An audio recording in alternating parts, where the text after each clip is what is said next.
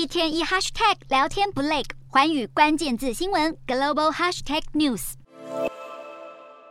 进入社群网络公司 Meta 或许是很多人的梦想，但现在即便再有实力，也很难进去，因为公司暂时停止招聘。祖克伯一度对于经济好转抱持希望，但最后却让他失望，因此决定勒紧裤带，精简人力，缩小团队规模。这也是公司自二零零四年成立以来，祖克伯首次展开重大预算削减计划。TikTok 等竞争对手来袭，让 Meta 社群龙头地位不保，股价更在二十九日下挫百分之三点六七，收在一百三十六点四一美元。算一算，从今年一月至今，已经崩跌百分之五十九点四四。Meta 二十九日收盘市值只剩下三千六百六十六亿美元，被石油公司埃克森美孚超车。这也是二零一七年一月九日以来，埃克森美孚的市值首次高于 Meta。而放眼整个大环境，壮士断腕的不止祖克伯。总部位于伦敦的软银愿景基金也有大约一百五十名的员工将面临失业。而中国的科技巨头腾讯和阿里巴巴也解雇上万人。在大环境不给力的情况下，该如何逆风高飞？老板们得伤脑。毛巾